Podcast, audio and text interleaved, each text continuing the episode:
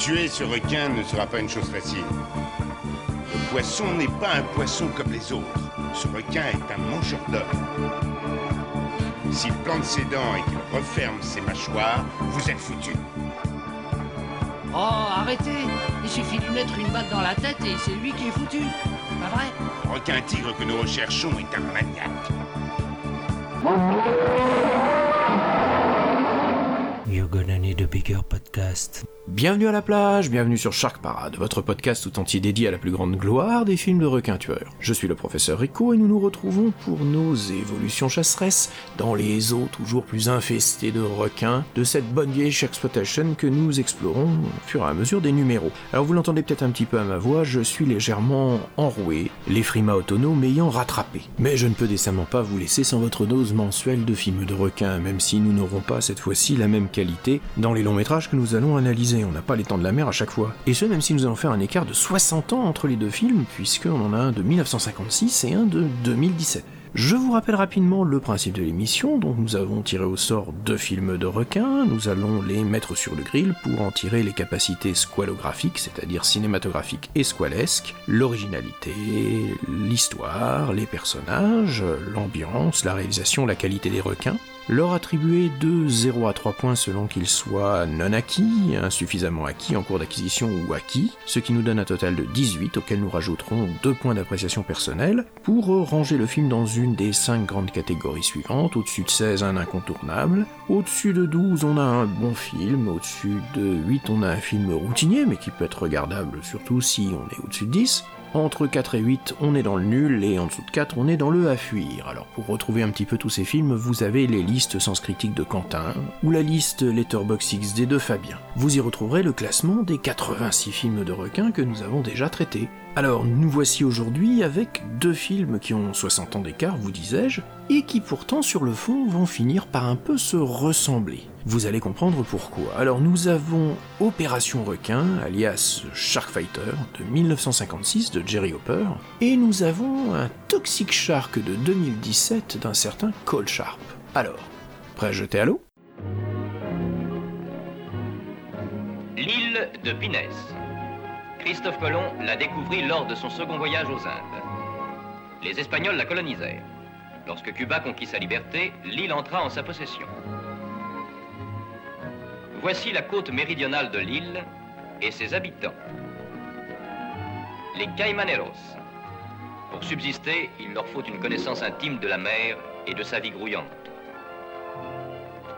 Bien qu'ils soient cubains, ils parlent d'anglais, langue de leurs ancêtres qui émigrèrent des îles du Caïman à la Jamaïque. Au début de 1943, les eaux de l'île étant de plus en plus infestées de requins, des savants appartenant au laboratoire des recherches de la marine des États-Unis vinrent travailler là. Leur mission reçut le nom d'Opération Requin. Bienvenue dans l'île au trésor. Elle n'est pas si mal, cette île. Non, elle a trois choses à offrir. Une eau parfaite pour les rhumatismes que nous n'avons pas, puis un trésor que nous ne pourrons jamais dénicher, et une baie pleine de requins dont nous pouvons la débarrasser. Zone protégée trop petite. On peut ajouter du produit avec la pompe. Non. Requin, à l'ouest, nord-ouest. Requin à l'ouest-nord-ouest.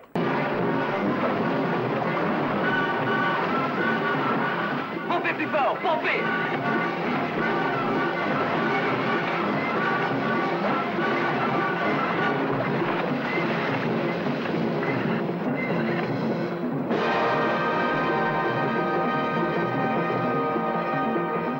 Alors une petite remarque au passage, je n'avais pas de bande-annonce originale pour ce film. Donc j'en ai bricolé une à partir de la version française, et je tiens d'ailleurs à remercier le tweetos Colic qui m'a envoyé une version enregistrée sur la chaîne TCM. La solidarité entre amateurs de films de requins est peut-être encore la dernière chose qui nous fait espérer de l'humanité.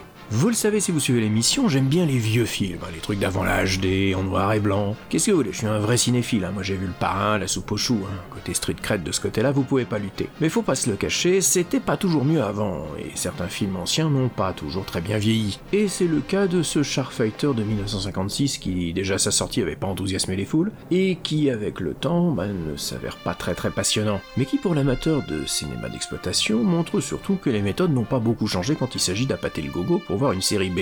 une affiche super dynamique à base de mano à mano sanglant entre un nageur et une meute de requins qui font deux fois sa taille, gueule béante, une star un peu connue, un petit peu sur le déclin, mais encore vendeuse, et une accroche tout en enthousiasme qui survend quand même un peu le produit.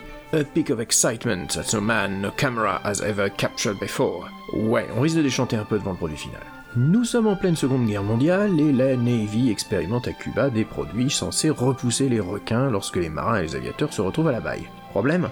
Ils ne trouvent pas la formule parfaite qui convient à tous les requins et particulièrement quand ceux-ci sont rendus frénétiques par le sang. Et justement arrive sur le projet le capitaine Ben Staves, récupérant de ses blessures après que son navire ait coulé et avoir vu une partie de son équipage dévorée sous ses yeux par les squales. Il veut des résultats, il les veut vite, quitte à prendre tous les risques pour être certain que le répulsif expérimental soit vraiment opérationnel. Voilà, c'est l'histoire du film et c'est à peu près le déroulé de ce qu'on aura à l'écran.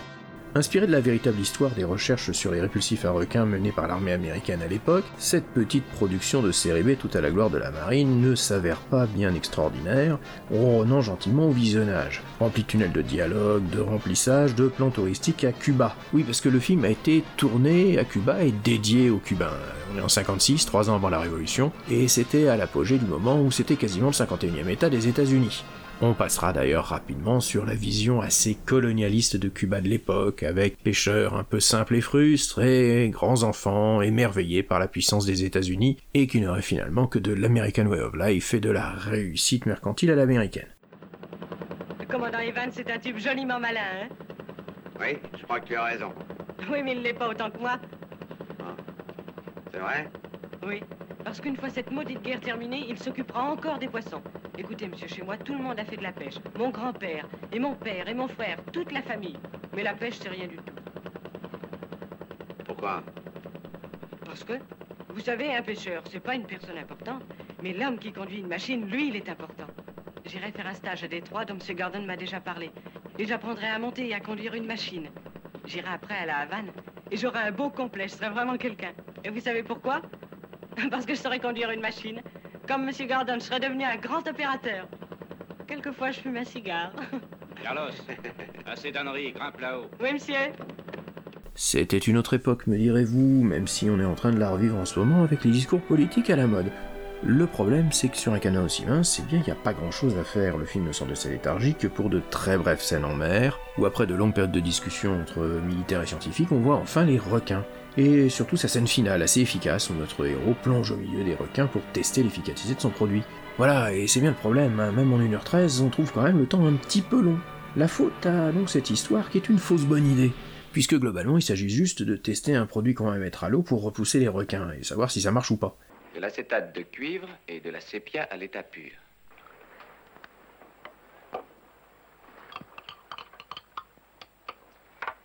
Le cocktail d'incan à présent. De l'encre de pieuvre synthétique. Et de l'acétate de cuivre à dose légère.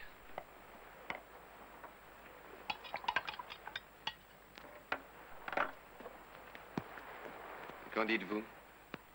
Hmm. Combien de temps ça tiendra-t-il? J'ai fait un essai avant-hier.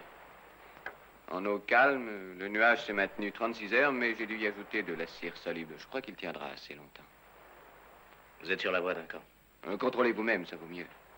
C'est inutile. Or bon, on rallonge un peu la sauce avec les traumas du héros, qui a un compte personnel à régler avec les requins, avec les rivalités entre responsables du projet, avec une vague histoire entre le capitaine et sa femme qui s'ennuie dans sa garnison à Cuba. Mais bon, on pourrait faire quelque chose, hein, des films qui parlent de l'obsession, qui parlent de quelqu'un qui veut aller jusqu'au bout de son projet, quitte à tout foutre en l'air. Bah il faut un metteur en scène qui fasse autre chose que des plans touristiques ou purement utilitaires. Et c'est un peu le problème aussi, c'est que le réalisateur, il est pas complètement manchot, mais il filme sans grande personnalité, de la façon la plus plate possible. C'est un pur réalisateur de commande, Jerry Hopper, qui est un ancien monteur et qui est le prototype du Yes Man, qui fait ce qu'on lui dit de faire euh, comme il faut le faire, avec un temps limité et un budget limité, et qui en dehors d'une poignée de westerns et de films d'aventure de cet acabit, bah, fera essentiellement des épisodes de séries télé, jusqu'aux années 70.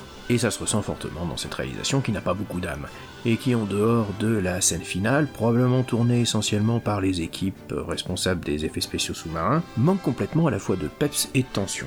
Le film est d'ailleurs produit par Samuel Goldwyn Jr., le fils du fondateur de la Metro Goldwyn Mayer, qui essayait de se faire un nom à Hollywood, qui est en début de carrière, hein, qui terminera quand même en produisant des films comme Master and Commander hein, au début des années 2000, mais qui à l'époque euh, essaie de monter ses premiers projets. Alors, ça peut être quelques adaptations littéraires comme Les Hauts de Hurlevent, ça peut être aussi un film exotique qui pourra bien marcher en double programme dans les salles de campagne ou de quartier. Et pour ce faire, eh il va tourner en décor naturel à Cuba, ce qui est plutôt rare à l'époque où on tourne quand même essentiellement en studio pour des questions d'économie. Et puis surtout, il va jouer sur le fait qu'une bonne partie des scènes sont des scènes sous-marines, chose très rare à l'époque, menées par des équipes spécialisées équipées avec des tenues de plongée du commandant Cousteau qui permettent d'avoir des plans sous-marins assez réussis pour les années 50. Bon, je doute pas qu'à l'époque ça faisait son petit effet exotique, mais maintenant en 2021 ça fait un peu film de vacances. Surtout qu'on a vraiment l'impression que l'équipe a dû surtout passer un bon moment au soleil et à la plage à Cuba. En fait, tout le film donne l'impression d'avoir été fait par une équipe B compétente, mais pas foncièrement motivée. À l'image de sa star par exemple, Victor Mature. Un acteur de péplum, un colosse qui avait été d'ailleurs aussi vétéran de la Seconde Guerre mondiale et qui avait connu le succès dans des productions bibliques comme La Tunique par exemple, mais qui au milieu des années 50 était déjà en déclin et acceptait des propositions de moindre importance, notamment aussi parce qu'il en avait lui-même plus grand chose à faire de tourner, il avait fait sa plotte, il voulait jouer au golf, et pour le reste, eh bien il a une présence, il est quand même un peu charismatique, mais on sent qu'il ne force pas beaucoup son talent sur la plupart des scènes.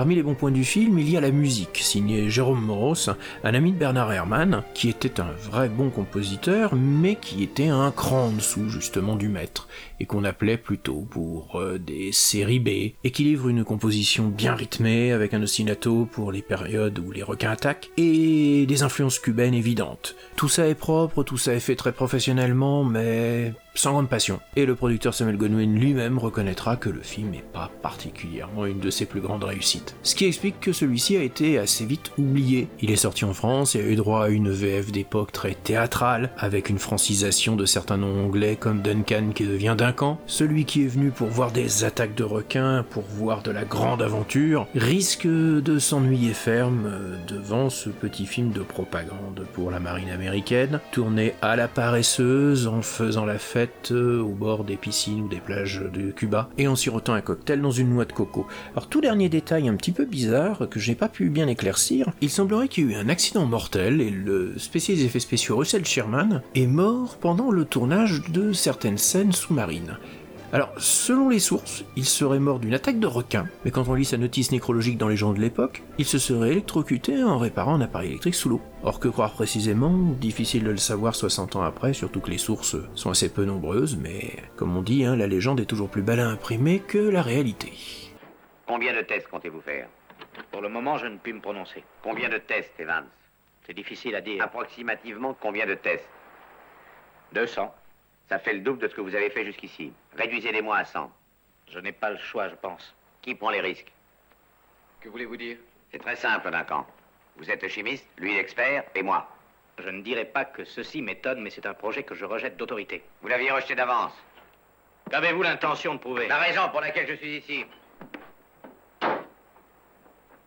Croyez-vous qu'il va le faire? Pourquoi? Auriez-vous peur qu'il accepte votre offre?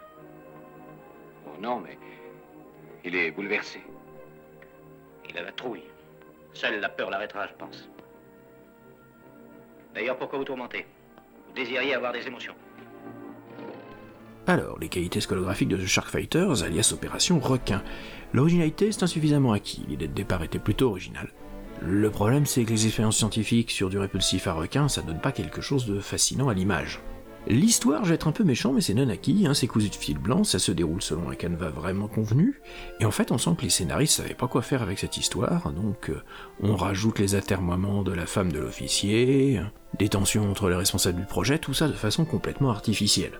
Les personnages sont en cours d'acquisition, les acteurs jouent vraiment de façon théâtrale, un peu figée, guindée, comme euh, toutes ces productions de studio des années 50. Et c'est pas la VF très très empoulée, hein, malgré toute la qualité des comédiens de doublage de l'époque, qui va arranger les choses.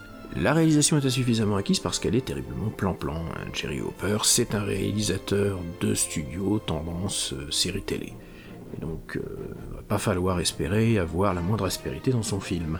L'ambiance est non acquis, on s'ennuie, il faut pas se le cacher, hein, il faut vraiment attendre la toute dernière scène pour avoir vraiment un petit peu de tension avec les requins. Qualité des requins, c'est insuffisamment acquis. Alors c'est des vrais requins, et euh, il y a quelques scènes quand même qui montrent des interactions entre nageurs et requins qui sont plutôt réussies, mais comme c'est des tout petits requins qui sont pas véritablement dangereux, hein, ça se voit bien, eh ben ça sonne un petit peu euh, comme un spectacle de Marineland de seconde zone. Donc au final on arrive à un total de 6, j'irai pas au-delà, c'est nul. Et à moins d'être un complétiste des films de requins de cette époque, euh, eh bien, pas trop l'intérêt de se l'infliger. Le film n'avait pas marché, Victor Mature, elle avait pas aimé le faire, et même Samuel Goldwyn, le producteur, avait reconnu que c'était pas terrible et que c'était un échec global. Bref, euh, un film d'un autre temps, et soyons clairs, la nostalgie n'excuse pas tout. Alors, nous allons réavancer dans le temps et voir si, de façon moderne, on arrive quand même à faire quelque chose d'un petit peu plus musclé, d'un petit peu plus goûteux, avec Toxic Shark de 2017.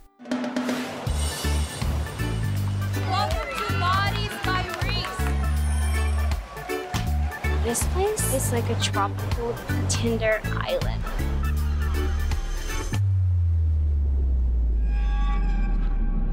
Oh, what's happening, Gabrielle? What's happening? What do you think caused that? Could be reef burn.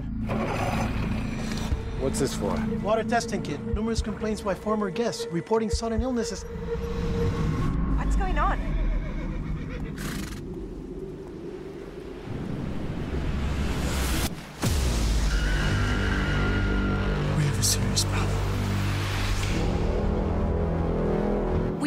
Dead employee. We have a girl with some inexplicable injury caused by something in the water. This shark is oozing some concentration of arsenic. What? It's like a toxic shark?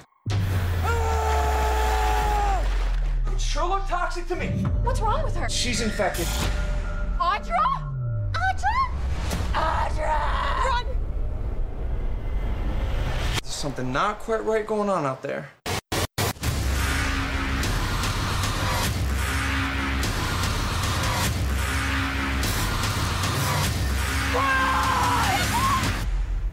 Et nous voici sur une petite île au large de Porto Rico, dans un club de vacances pour célibataires qui veulent pécho. La plage, le soleil, les cocktails, les marivaudages entre vacanciers. Problème assez vite, un requin vient semer un peu le dawa dans la région, mais bon, on va quand même pas gâcher les vacances, hein, surtout au prix où on les a payées. Donc la direction temporise, on continue les cours de yoga et la dragouille, jusqu'au moment quand même où certaines des personnes qui ont été attaquées reviennent et se mettent à attaquer à leur tour les vacanciers présents. Un petit peu comme s'ils étaient infectés par un mal étrange. Peut-être aussi parce que le requin n'est pas forcément un requin ordinaire. Ce requin, il est...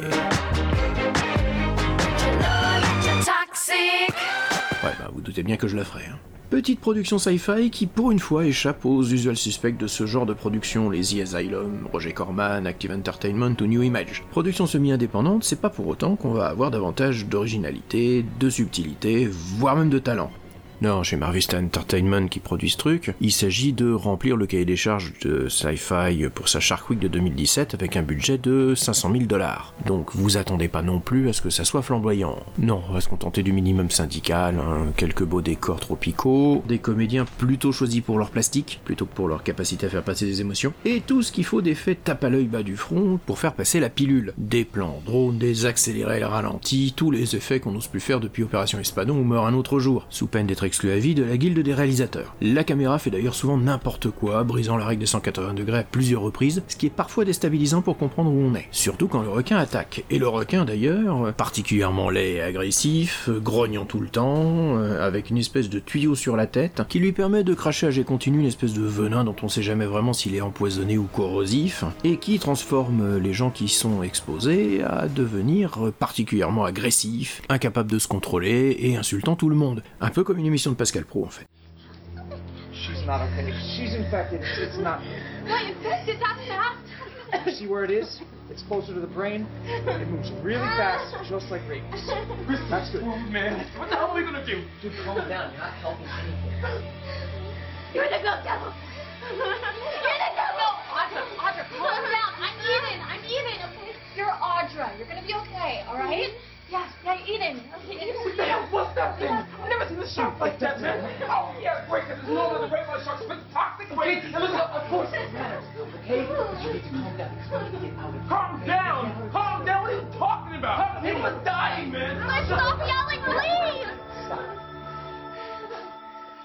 Les responsables de ce Toxic Shark sont plutôt nébuleux. Le réalisateur Cole Sharp, si c'est bien son véritable nom, n'a réalisé que ça. Avant semble-t-il d'abandonner complètement le cinéma, ce qui est une belle preuve de lucidité quand on voit le produit final. Et personnellement, je pense en fait que c'est le pseudonyme d'un des nombreux producteurs qui se trouvent derrière. Il y a toute une nébuleuse de gens qui ont bossé pour euh, pas mal des sociétés de production de série B de la place de Los Angeles, des mercenaires à tous les postes, hein, de producteurs, scénaristes, euh, monteurs, et d'ici qu'il y en ait un qui ait pris la caméra, voire plusieurs qui aient pris la caméra pour pouvoir tourner le bousin à moindre coût, eh bien je ne serais pas étonné. Le résultat c'est qu'on a donc un Toxic Shark qui est un film parfaitement calibré sans surprise, sans véritable idée, qui vient appliquer son cahier des charges sans jamais forcer le peu de talent qu'il a. Une première moitié avec des scènes de comédie pataude, avec des bombasses en bikini, des beaux gosses au pec amoureusement entretenus en salle de sport, bref des canets et des barbies qui sont là pour se faire bouffer, à l'image du couple central, un couple qui vient juste de se séparer de façon assez violente et qui se retrouve par inadvertance dans le même camp de vacances, et dont on sait évidemment qu'ils vont recoucher ensemble d'ici la fin du métrage. Et puis aussi au passage, hein, la fille elle est biologiste marine. Voilà, c'est pratique pour faire avancer le scénar hein, quand on sait pas comment faire des phases d'explication. Notre petit couple mal assorti est accompagné à chaque fois de deux copains relous, généralement issus des minorités, qui vont être les premières à se faire bouffer ou à ne sortir que des répliques vaguement stupides. Et au bout de 30 minutes de métrage, on commence un petit peu enfin à s'inquiéter de ce qui se passe. Alors, il faut bien avouer aussi que les premières attaques ont été soigneusement tenues secrètes par le propriétaire du camp de vacances, hein, le meilleur personnage du film à mon avis, interprété par euh, Eric Etebari, un vieux beau qui ne veut pas gâcher la saison touristique. Oui, je sais, c'est super original.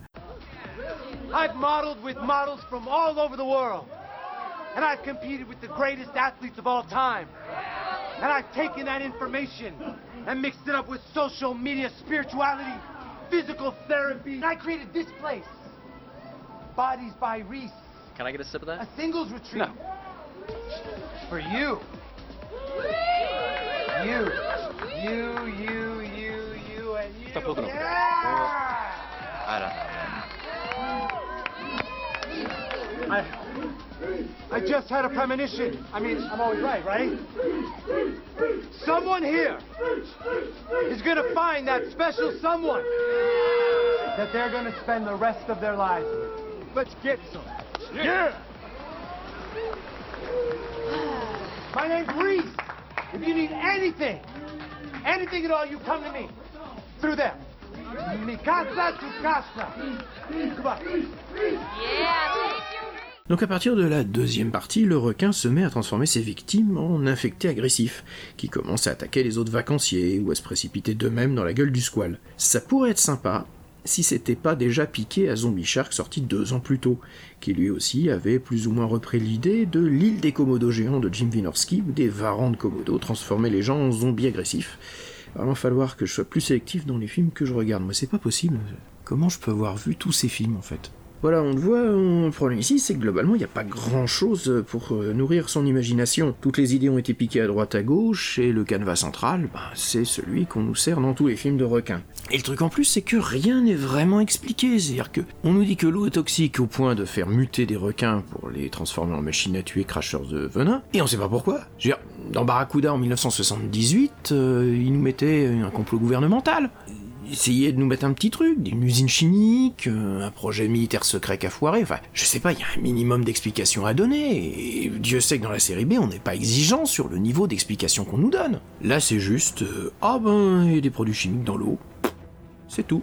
Et en plus, ça tombe mal scientifiquement parce que des études en 2019 ont montré que les requins étaient globalement insensibles aux métaux lourds et particulièrement à l'arsenic, dont la surconcentration est la principale explication donnée au comportement du requin. Alors si maintenant on peut même plus croire dans la rigueur scientifique des productions sci-fi, où va-t-on, je vous le demande Conscient visiblement des faiblesses de son scénario, Colchart va se contenter dans toute la deuxième partie de laisser une poignée de survivants décider comment fuir l'île et se déchirer puisque certains sont infectés et qu'au final, euh, bah, ils vont se faire courser par le requin sur l'eau, ce qui permet de le voir un peu. Et y a pas de quoi se vanter tant il est moche et mal incrusté.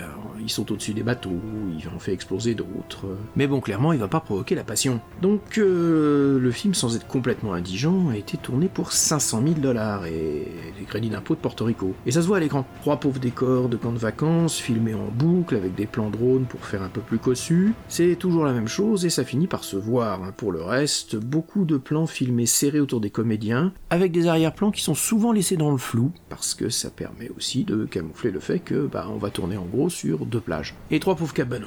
Le résultat est donc un film globalement moyen moins, qui déroule mollement des péripéties mieux traitées ailleurs, et qui est fait pour offrir à moindre coût le produit attendu qui doit passer un jeudi soir sur Sci-Fi. Un film qui a été rapidement oublié, qui n'est pas sorti chez nous, contrairement à la plupart des productions de l'époque. Le DVD américain est épuisé, et puis de toute façon il était en sortie en toute petite quantité, et on peut le retrouver sur des chaînes de VOD mais qui sont inaccessibles en France, en tout cas par des moyens légaux. Franchement, c'est beaucoup de peine pour pas grand chose. I don't understand what the hell is going on. Go ahead. Tell him. Tell us what? Okay, so I found this water testing kit, and it's the same type of kit they use after there's been an oil spill or some kind of biohazardous leak from a chemical plant. Yeah, we found that at the dock. I knew it was too good to be true. A singles retreat. All inclusive hop girls. Okay, so it's just a theory, but I think it's whatever's in the water that's making that shark toxic. We've been swimming on this beach for a really long time. How come we've never gotten sick? But we haven't been in the water long enough for the chemicals to have any long lasting effect. But if the shark bites us, it's going to get in our bloodstream, and then, well, And Audra. right. So this shark is oozing some concentration of arsenic. I don't know how it's immune to it, but if it grazes anything, that thing becomes violent and crazy. And the first sign of arsenic poisoning, it's confusion and convulsions. We need to get up to Stan Island. Alors, les qualités squalographiques de Toxic Shark. L'originalité, elle est insuffisamment acquise. Ils ont à peu près tout piqué ailleurs. Seule euh, la dernière scène est encore un petit peu amusante. La seule véritable idée sympa, et qui en plus est scientifiquement à peu près convenable, c'est le fait d'utiliser des aimants pour désorienter les requins, et particulièrement des aimants de yoga New Age.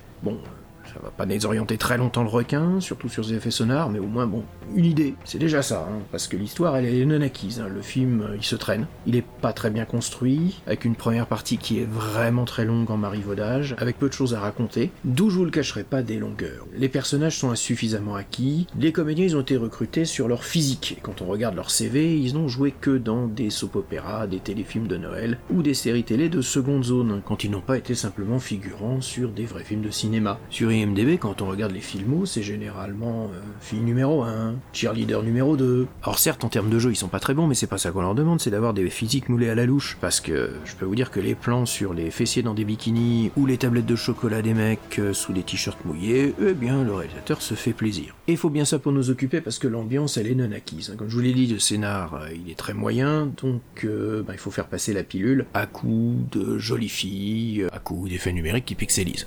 Enfin, puisqu'on parle de l'ambiance, il faut aussi parler de la musique.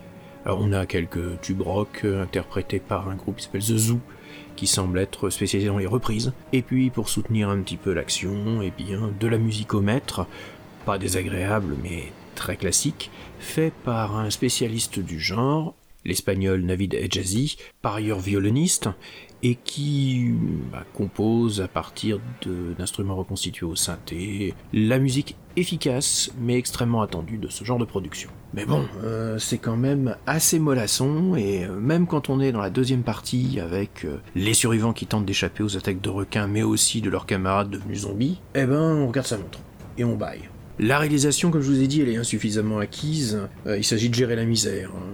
On a 500 000 dollars de budget, va falloir faire avec. Comme en plus je suis pas certain que ce Cole Sharp soit un véritable réalisateur, mais juste un nom d'emprunt, je vais pas épiloguer, j'ai déjà un petit peu détaillé tout ce qui va pas sur la réalisation, si ce n'est le fait qu'il réussit à tenir son pari, c'est-à-dire tenir le budget. Le requin, il est en cours d'acquisition. Alors je vous ai dit, il est assez dégueulasse, mais il a pas une si mauvaise tête que ça. Par contre, son jet d'acide mais qu'est-ce qu'il est moche Ils se sont même pas donné la peine de modéliser des gouttelettes ou non, c'est une espèce de trait verdâtre qui traverse l'écran. Les attaques sont aussi très très moches dans un bouillon d'eau rougie pour camoufler là encore le fait que c'est des images de synthèse. C'est souvent dégueu, c'est assez furtif, mais c'est dommage parce que le requin par lui-même, je vous ai dit, il a euh, un côté vraiment déglingué du fait de sa toxicité qui pourrait en faire quelque chose. Voilà, au moins il a un physique pour lui. Le résultat est un total de 6, je rajouterai rien, c'est nul. C'est vraiment le film de commande qui recycle tous les poncifs du genre. Et finalement, il est pas si éloigné que ça d'Opération Requin dont nous avons parlé. Beaucoup de plans touristiques, euh, de remplissage, et il faut attendre vraiment la scène finale pour qu'il se passe un peu quelque chose. Comme quoi, à presque 60 ans d'écart, dès qu'on creuse un peu, on s'aperçoit que la série B repose systématiquement sur les mêmes invariants. L'âge n'est en rien gage d'efficacité. Et la jeunesse n'est en rien gage d'innovation. Voilà, alors on n'a pas tous les jours les dents de la mer, donc on revient à notre durée normale, mais nous allons quand même voir ce que la boîte à requins nous réserve pour la prochaine fois. Alors, touillons un petit peu ce qu'on a à l'intérieur. J'ai plus les dents de la mer, donc maintenant au mieux je peux espérer The Shallows. Peur bleue numéro 3 de John Pogg, sorti l'année dernière. Ah, c'est un choix intéressant. Va-t-il être meilleur que le deuxième? Ce qui serait pas dur. Et puis nous verrons ça la prochaine fois. Et puis, et puis, et puis. Nous avons. C'est quoi ce truc? Post-apocalyptique Commando Shark de Sam Quailina en 2018. Ça existe ça? C'est autorisé à sortir ça? Mon dieu. Quelques recommandations avant de partir. Eh bien, une vidéo YouTube en anglais assez passionnante sur la Joesploitation, euh, présentée par Rob Hill, sur la chaîne The Bad Movie Bible, qui est à l'heure actuelle l'un des meilleurs équivalents anglophones euh, de Nanarland. Et puis un nouveau podcast que j'ai pas encore eu le temps d'écouter, mais le premier sujet étant Caspar Van Dien, ça va pas tarder, euh, monté par euh, The Jazz et Greg, qui sont deux des anciens membres de Qu'est-ce qui devient, et qui ont décidé, avec Pelliprod, de s'attaquer aussi au cinéma de leur côté. En prenant trois films d'un artiste, un très bon, un très mauvais et un mouais, pour en savoir plus sur lui.